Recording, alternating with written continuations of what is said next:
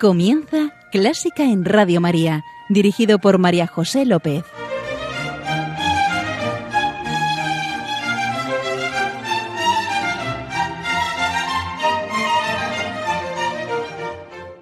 Bienvenidísimos a Clásica en Radio María, la música divina.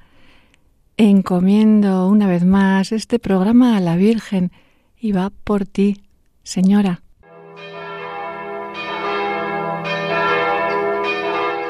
Hoy en nuestra oración vamos a pedir a nuestra Madre, a la Virgen, que nos lleve a Jesús, que con Él guíe nuestros pasos, nos defienda de nuestros enemigos y que nos haga generosos para abrazar los designios que Dios tenga sobre nosotros.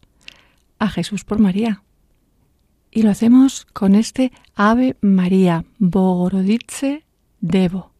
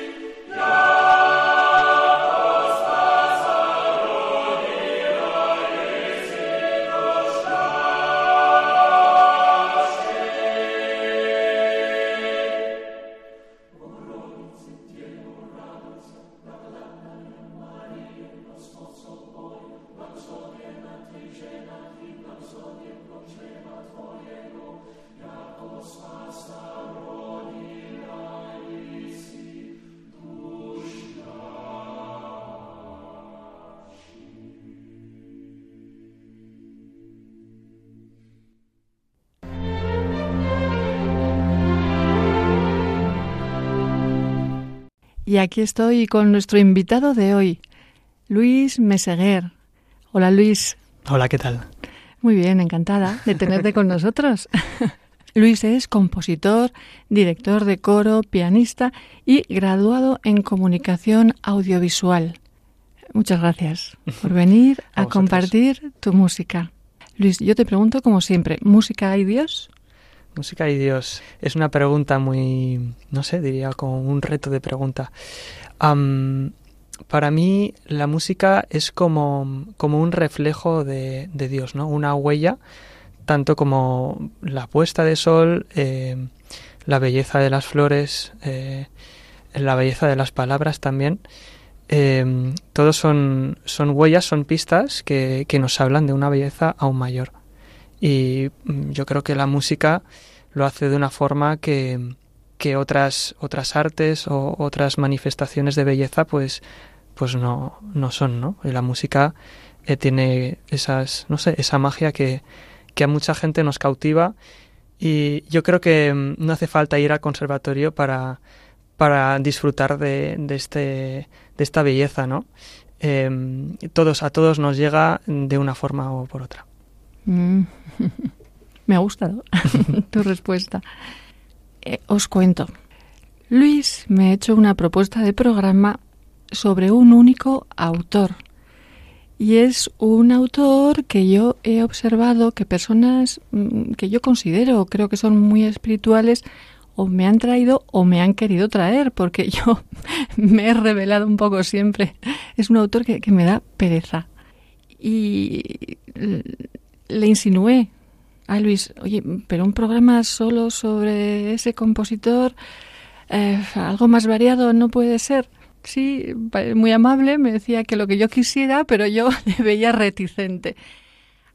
Así que me he rendido y, se me ha abierto la mente, me ha cambiado un poco el chip. Y me parece que este programa es una oportunidad. Luis es un entendido acaba de hacer un trabajo sobre, ¿no? Una, una ¿qué, has hecho? El trabajo final de grado. El trabajo de final de grado sobre ese compositor es un amante de su música, así que qué mejor es una oportunidad que tenemos para que nos lo acerque, nos lo descubra y, y desentrañe. Mi temor inicial, mm, bueno, se ha transformado en, en expectativa y en ilusión. Luis, aquí tienes, te doy la alternativa, como los toros. Muchas gracias. A mí me gustaría empezar con un Beni Creator, que es del año 2006, relativamente reciente, eh, teniendo en cuenta la gran trayectoria de la música sacra. Y quería un poco comentar las primeras impresiones sobre esta obra. Todavía no sabemos quién es el compositor. Ah, no lo voy a decir. Por eso quiero que sea una escucha libre, eh, sin prejuicios y que el oyente pueda disfrutar de él y después comentamos.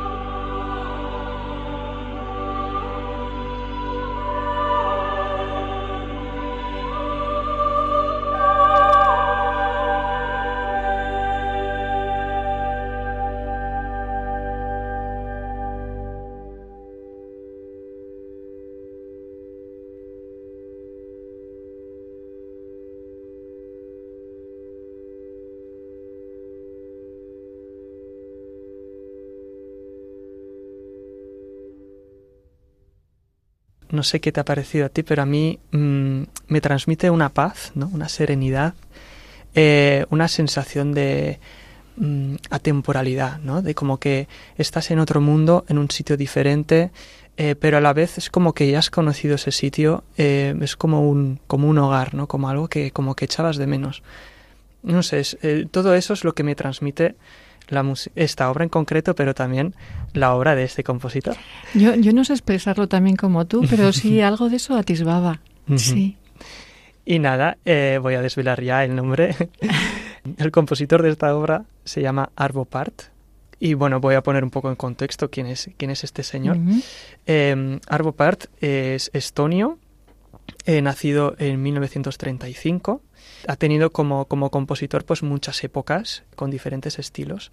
Cuando era más joven hacía un estilo de música en el estilo del serialismo que es una música que está muy bien, pero tiene un problema, que los que no saben de, de, música contemporánea, si no están acostumbrados a ella, es muy difícil de disfrutar. ¿no? Nos rechina. es muy compleja y, entonces cuesta mucho entrar en este mundo. Él en los años 70 entró en una crisis creativa, veía como que se había agotado para él las posibilidades expresivas del serialismo y estuvo como siete años en completo silencio, eh, sin componer nuevas obras porque estaba como buscando de dónde sacar inspiración. Entonces se empezó a investigar sobre todo en las músicas medievales, las músicas antiguas y, y sobre todo buscaba como una sencillez ¿no? de cómo hacer melodías con pocas notas y que fuera profundo. También en esa época se convirtió a la Iglesia Ortodoxa rusa y elaboró una técnica musical innovadora que lo llamó el tintinábuli, que se basa en el sonido de las campanas. un poco más sobre su vida. Eh, tuvo problemas con la censura soviética porque componía obras religiosas y, y al régimen pues no, no, no, le gustaba. Entonces en los años 80 se fue de su país y estuvo fuera durante 30 años que luego volvió y actualmente pues se reconoce su música como de gran calidad, ha tenido muchos premios, es doctor honoris causa por siete universidades y también ha sido miembro del Pontificio Consejo de la Cultura que promueve un poco el ecumenismo con, con diferentes confesiones y busca artistas y científicos que hablan pues esto sobre la, confluencia entre la fe y la ciencia y la cultura. Y un dato más eh, es que en 2014 la publicación Backtrack dio a conocer que este compositor es el compositor vivo cuya música es más interpretada en el mundo. O sea, el, compositor del cual se hacen más eh, conciertos actualmente y que obviamente esté vivo. Y, y, yo no le dejaba prácticamente entrar en el programa, pero seré bruta. Bueno, entonces, si te parece bien, podemos escuchar la primera pieza que compuso después de este silencio y que ideó con esta técnica, que luego voy a explicar un poco el sentido de esta técnica, del tintinábuli. Es una pieza para piano, es muy sencilla, muy fácil de tocar además, y notaréis que hay dos melodías que suenan a la vez. Da la impresión que solo hay una melodía, porque están tan bien conjuntadas que parece solo una, pero en realidad son dos, así que os animo a abrir el oído.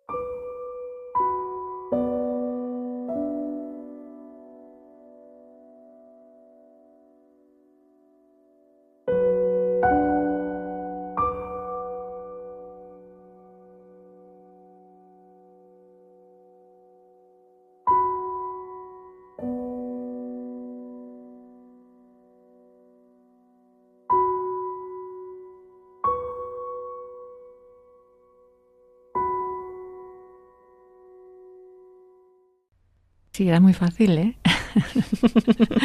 y, me ha costado al principio, pero sí, captaba las dos melodías. Sí. Exacto. Pues nada, siete años de silencio para componer esto, ¿no? es para ver que eh, notaba que mm, escribir una nota en un pentagrama, para hacer esa, ese gesto, necesitas tomar una decisión con mucho convencimiento. ¿no? Para explicar el sentido de la combinación de estas dos melodías, hay una que es la principal, que es la que nosotros oímos con más claridad, que va cambiando, que va avanzando, sube, baja, como un poco como cualquier melodía. ¿no? Pero a la vez hay otra que eh, tiene tres notas para elegir y va decidiendo, pues ahora voy a tocar esta o esta o esta, pero solo tiene tres notas. Esas tres notas forman parte de un mismo acorde. Entonces vemos como dos conceptos, ¿no? El de la melodía principal que se mueve y la otra que es un acorde y el acorde es el símbolo de lo estable, eh, de lo vertical, de la eternidad, digamos. Entonces tenemos como la melodía como si fuera el hombre caminando por el mundo y lo otro como Em, una referencia de Dios que siempre está ahí, que siempre te acompaña, y la combinación de, de ambas es un poco nuestra vida. Y también es Jesucristo, que tiene la naturaleza humana. entonces cuando lo escuchas, da la sensación de que estás caminando, pero que hay algo que te mantiene firme, ¿no? Que, que no se mueve, que, es, que está ahí. Y, y esto es un poco la idea del Tintinaburi. Me dejas anonadada. entonces, claro, eh, eh, es, de estas experiencias que hasta que no te las explican, pues a lo mejor uno puede decir, vale, pues... Pero sí, que está quizá en el subconsciente o en el, ¿no? En, la percepción que tienes de ello, algo hay. Y, y eso, eso, eso queda. No sé si lo ves igual. sí, yo creo que hay que escucharlo más. Sí, exacto. Sí. Me parece que nos vamos a continuación a un salmo. Exacto, es el Cantate Domino Canticum Novo. Es una pieza para coro. Notaréis muy bien la diferencia entre, por ejemplo, las voces femeninas y las voces masculinas. Y mm, la gracia es un poco las melodías eh, son muy lineales y puedes incluso imaginarte como que van subiendo y bajando como si fueran picos de montañas, ¿no? Tienen como frases muy como muy rectas. Y me transmite como una dirección muy clara, como con mucha decisión, pero a la vez como apreciando la belleza de lo que está sonando, ¿no? Como eh, dejándose invadir. Invito al oyente también a, a dejarse un poco maravillar por, por, estas direcciones tan cambiantes. Es el Salmo 96. Cantad al Señor un cántico nuevo. Cantad al Señor toda la tierra. Cantad al Señor, alabad su nombre, anunciad día tras día su victoria.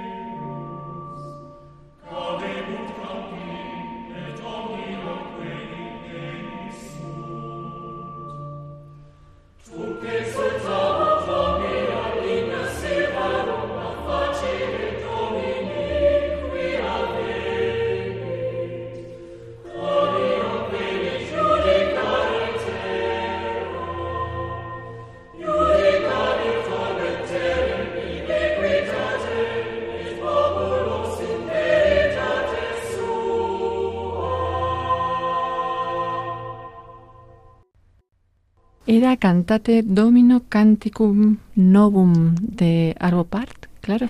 Salmo 96. Pues a mí, primero lo que noto es esas líneas que te he dicho, ¿no? Que, se repiten eh, y que sirven unas, unas, unas, normas muy austeras, muy estrictas, ¿no? Porque no, no cambia, no hay momento que de repente la cosa se pone más eh, oscura y después más luminosa. O... No, es como que todo el rato sigue igual. En ese sentido es, es muy, muy estable y, y también, como te he dicho, se construye a partir de unas normas melódicas bastante estrictas. Pero a la vez no le falta alegría, ¿no? Yo, yo le veo bastante alegre este No, canto. Sí, sí, sí. Como eso, alabando al Señor, ¿no? La, la verdad es que a la música de Arvo Part eh, se la ha comparado mucho con la técnica de pintar los iconos, ¿no? La tradición de los iconos bizantinos y tal. Entonces he encontrado un texto de la página web del Atelier San André que, que hacen estos iconos y me llama la atención que justamente describen un icono de la, de la misma forma en que nosotros podríamos describir una obra de Arvo Part. Entonces lo voy a leer. El icono es la actualización de lo intemporal. Ya solo diciendo esto, lo intemporal es algo que también eh, se nota en la música de Arvo Part, ¿no? Esa sensación de que no estás eh, en el mundo, ¿no? Que estás en un lugar sin tiempo. Y sigo. Eh, es la actualización de lo intemporal y de lo sagrado, manifestándose por la calma y la serenidad de los personajes representados. También la calma y la serenidad es algo que también describiría la música de Arvo Part. Y sigo con la lista de características. La sobriedad por su composición y sus inscripciones. La simplicidad por sus formas esenciales. La pureza en sus colores y sus luces. La transparencia en su técnica la fuerza en el movimiento que expresa. Todas esas características yo las veo, yo las veo y me invitan a tener una vida eh, en paz eh, basada en estas raíces, ¿no? O sea que no solo es bella, sino que es como que me ayudan a tener una actitud ética, ¿no? eh, con estos principios. Y luego también cuenta, el iconógrafo debe volverse transparente a la gracia, impregnarse de los textos evangélicos y litúrgicos y guardarse de cualquier sentimentalismo. Esto es muy importante también. En su música es, es, tan calmada, pero es un poco como que él no quiere ponerse como protagonista y hacer melodías expresivas, sino que establece unas normas estrictas de composición y eso es un poco lo que conducirá a la música, ¿no? Bueno, esto es un poco la, la cita que quería comentar. Y nada, a, mí la verdad es que es algo que como compositor eh, me, para mí sería un reto componer de esta manera. Yo tengo que reconocer que lo intento, ¿no? Pero para eso yo creo que hay que tener como un oído muy abierto, eh, saber escuchar, eh, saber también guardar silencio y es muy difícil componer de esta manera.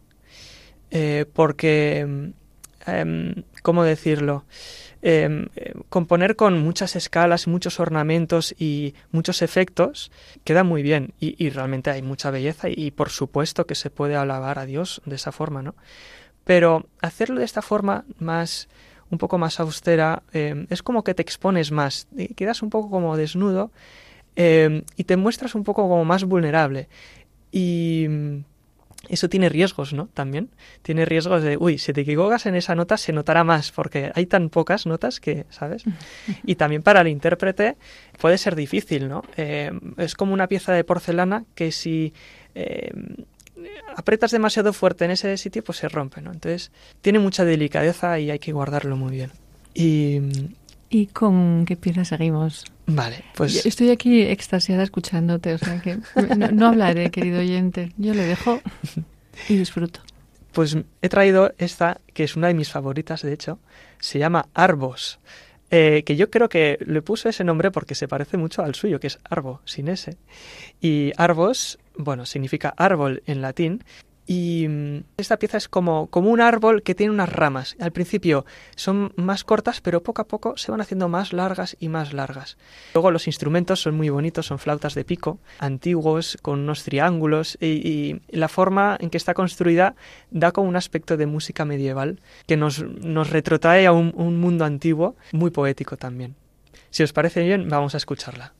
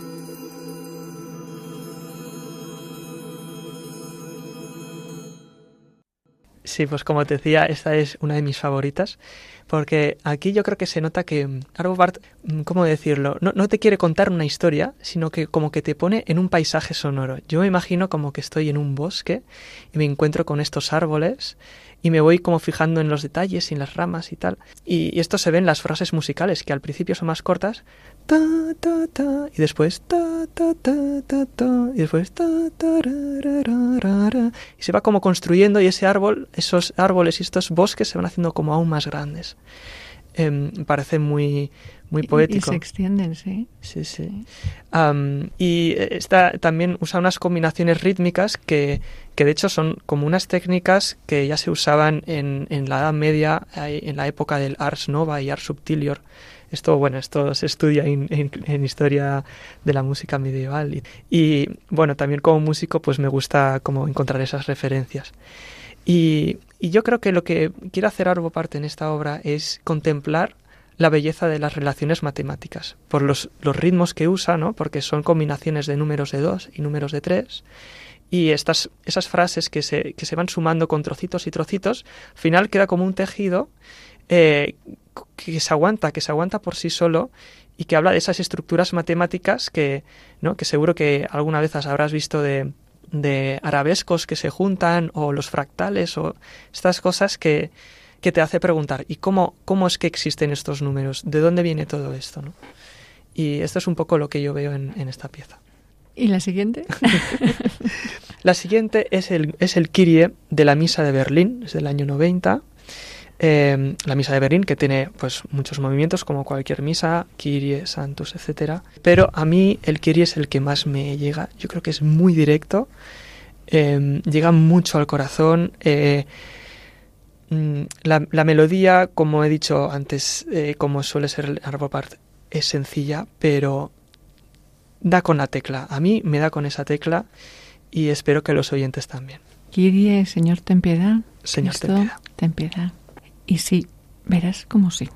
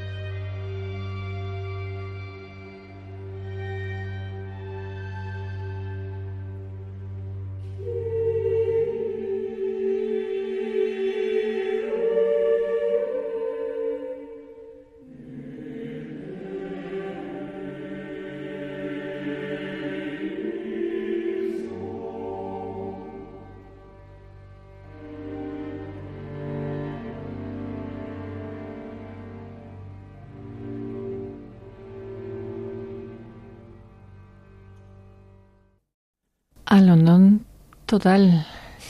qué pena, qué pena más honda. Pena y, vergüenza, un poco como Pedro, después de darse cuenta de que ha negado al Señor. Uf, se me saltaban las lágrimas. ¿Mm? Sí, em, a, mí también, mm, vamos, es de mis kiries de la historia de la música que más me gustan. También es que es uno de mis favoritos este compositor, ¿no? Pero musicalmente lo que me llama la atención es em, lo que llamamos las disonancias, es decir, esas notas juntas que a veces suenan mal, mm. pero aquí tienen que sonar mal, o sea, tiene como ese punto que te duele, ¿no? Que te tiene que doler. Y es un ejemplo de unas disonancias bien usadas en música, yo creo.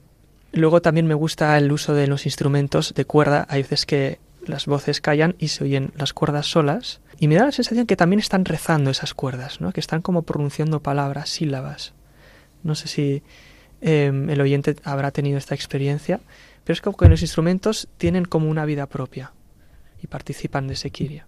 También quería leer una, cita del mismo Arvo Part. Arvo Part no le gusta mucho comentar su música, prefiere que sea la música que hable por sí misma y es bastante poco hablador. Eh, también vive em, de una, con una vida muy austera y no le gusta mucho aparecer en los medios y tal. Pero bueno, en una ocasión dio un discurso a un seminario ortodoxo en Estados Unidos, que es el, el, el seminario San Vladimiro, esto fue en el año 2014. Y dio un discurso, pronunció unas palabras que, que calaron bastante hondo, eh, tanto como este Kirie, al menos a mí. Y lo voy a leer. El instrumento musical más sensible es el alma humana. El siguiente es la voz humana. Uno debe purificar su alma antes de que empiece a sonar. El instrumento debe estar en orden antes de producir sonido uno debe empezar con eso y no con la música.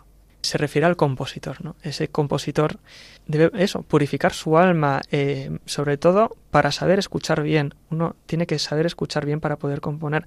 Si tienes el oído eh, agarrotado, la música pues sonará como sonará, ¿no? Eh, pero esto no, no, sirve solo para los compositores, sirve para cada uno, ¿no?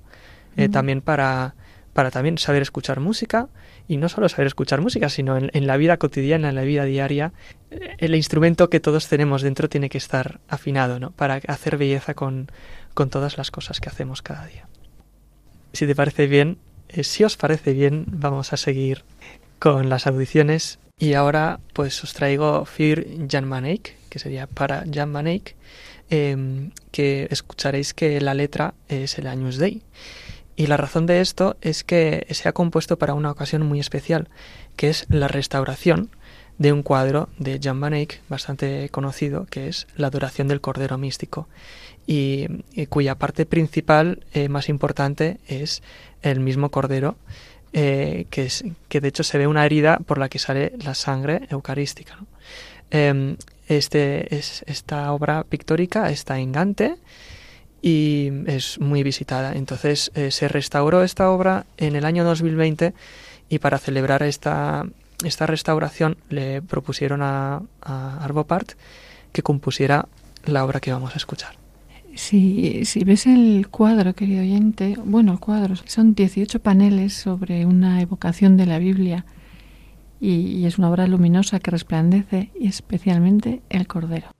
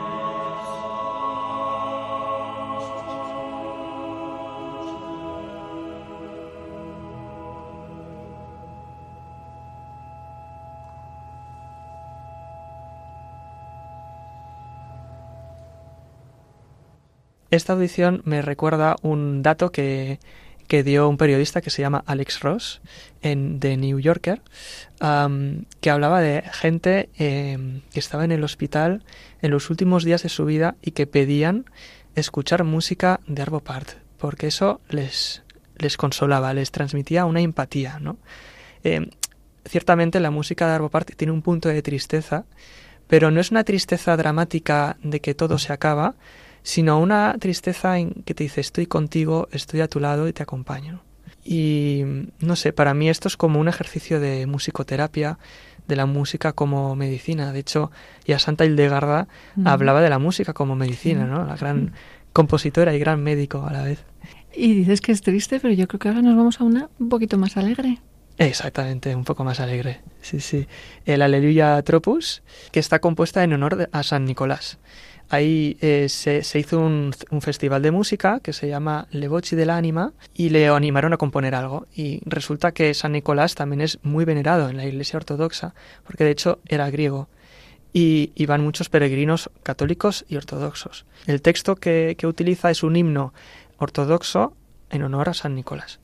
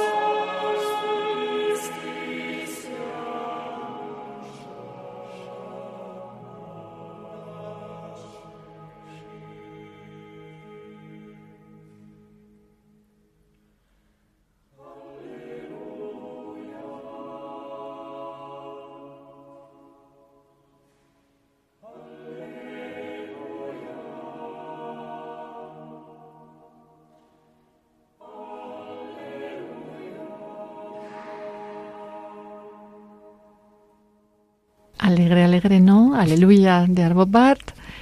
Más movida, sí. Y, Luis, tú eres compositor. Exactamente. ¿Y has traído algo tuyo? Sí, de hecho, em, os he traído una pieza eh, que se llama Trium Puerorum. Eh, la compuse el año pasado y se inspira un poquito, un poquito en el aleluya que acabamos de escuchar.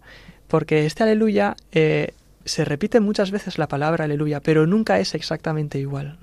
Entonces, quería buscar un poco esta sensación con el Triumphororum. El, el es el cántico de los tres jóvenes del libro de Daniel y que repite muchas veces la palabra benedicite, benedicite, porque va alabando a Dios por el mar, las estrellas, la tierra, etc. Y cada benedicite es muy parecido, pero nunca es exactamente igual.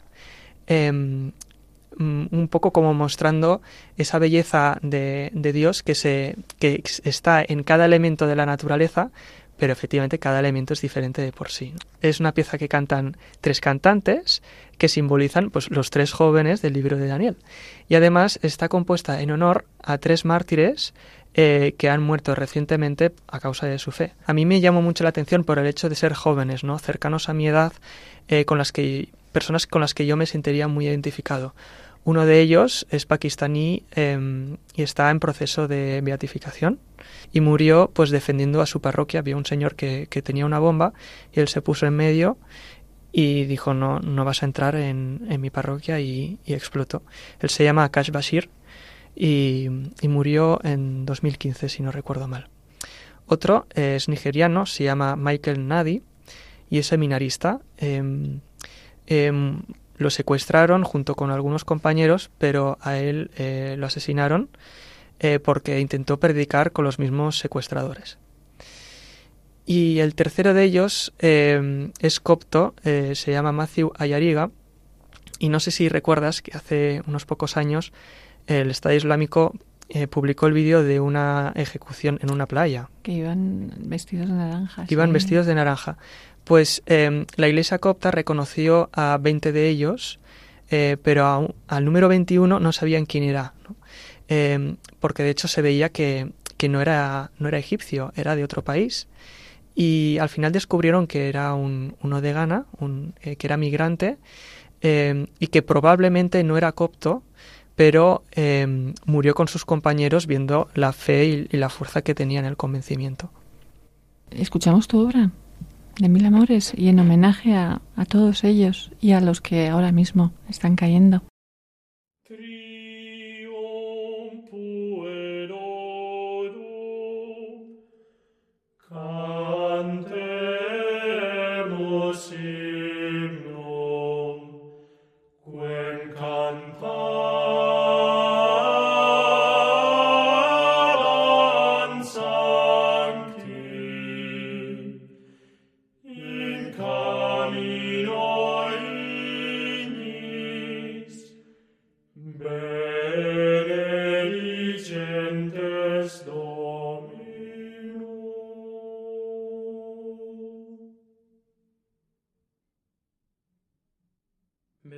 Site omnia opera Domini Domino.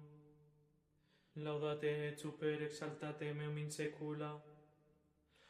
Benedicite celi Domino. Benedicite angeli Domini Domino. Benedicite aque omnesque super cielo sum Domino. Benedicite omnes virtus Domino. Benedicite sole et luna Domino, benedicite stelle celi Domino, benedicite omnis in benefios Domino, benedicite omnes venti Domino, benedicite ignis et estus Domino, benedicite fibus et estus Domino, Benedicite erodes et ruina Domina. Benedicit et gelo et fribus Domino. Benedicit et et nives Domino. Benedicite noctes et dies Domino. benedicite.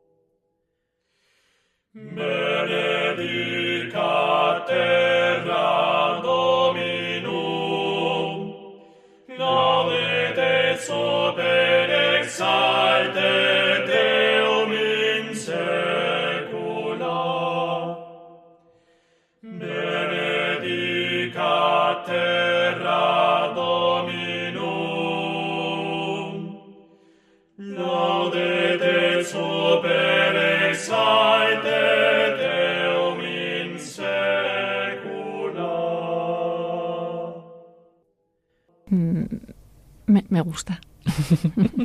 Me alegro mucho. Em, bueno, lo que quería un poco transmitir es, mm, si te has fijado al principio es como muy llano, como que van repitiendo pum pum pum pum, pero poco a poco van apareciendo más notas y como más más volumen y mm, como más montañas, digamos, ¿no? Em, y yo imaginaba, pues, estos mártires que al principio pues podrían sentir esa esa pena o eh, esa cosa que les pesaba, el miedo, el que va a ocurrir, pero poco a poco va como naciendo una esperanza, ¿no? Y como que se va llenando de vida y, y se llenan de esa, de esa esperanza en el cielo y, y, de saber que Dios está con ellos, ¿no? Esa fuerza eh, que al final pues culmina en, en un clímax. En catalán hay una palabra que es, es bocabadada. Exacto.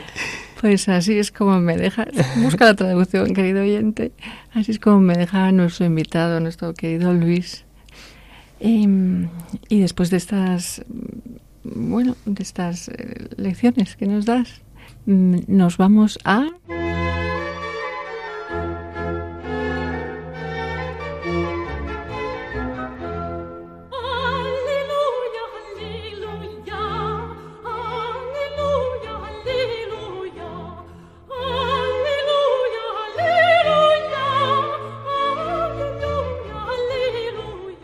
Nos vamos a Gaudísimo. Dios es alegría y Luis nos trae una pieza alegre, que como no será de Arvo Part. Efectivamente, te traigo una que se llama Cus Cus Calique. Sí, Que suena es- alegre. Sí, sí, y mm, es una canción de cuna con la letra, imagino que será típica de Estonia, de, de su país, y fue compuesta a petición de Jordi que es, un, intérprete eh, de música antigua que es catalán, que hizo un disco que recopiló todas las canciones de cuna de eh, muchas épocas y culturas diferentes. Y para tener una que represente un poco a, la nuestra, a la actual, le pidió a Arvo Part. Usó sus palabras para hablar de esta obra, que dicen las canciones de cuna son como pequeños pedazos del paraíso perdido, un pequeño consuelo combinado con un sentimiento de profundidad e intimidad. La escribí para los adultos y para el niño que todos llevamos dentro.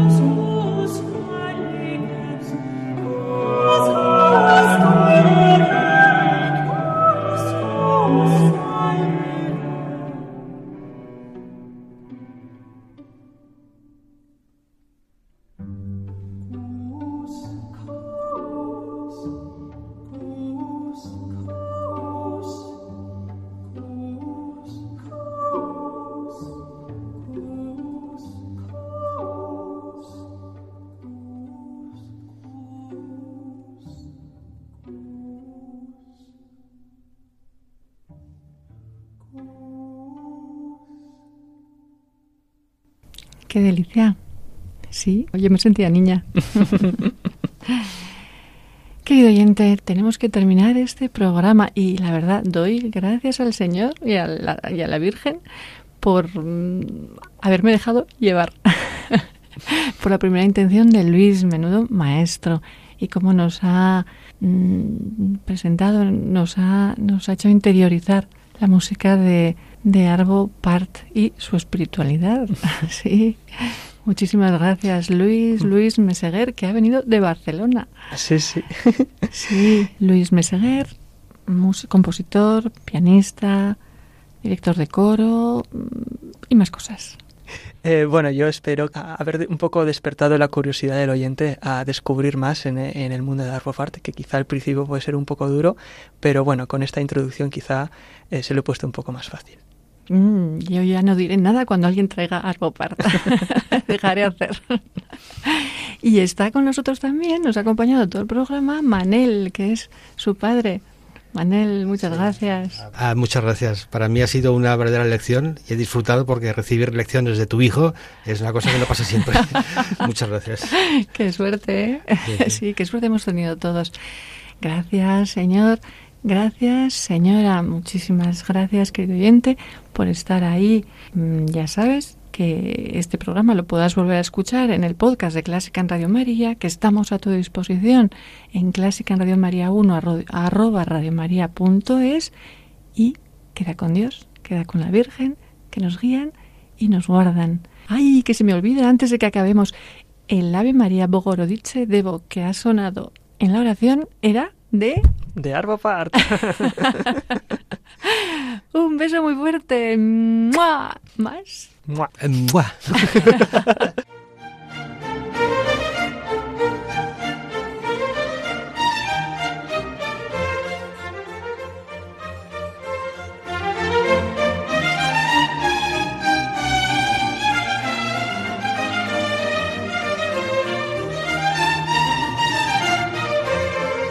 Han escuchado Clásica en Radio María, un programa dirigido por María José López.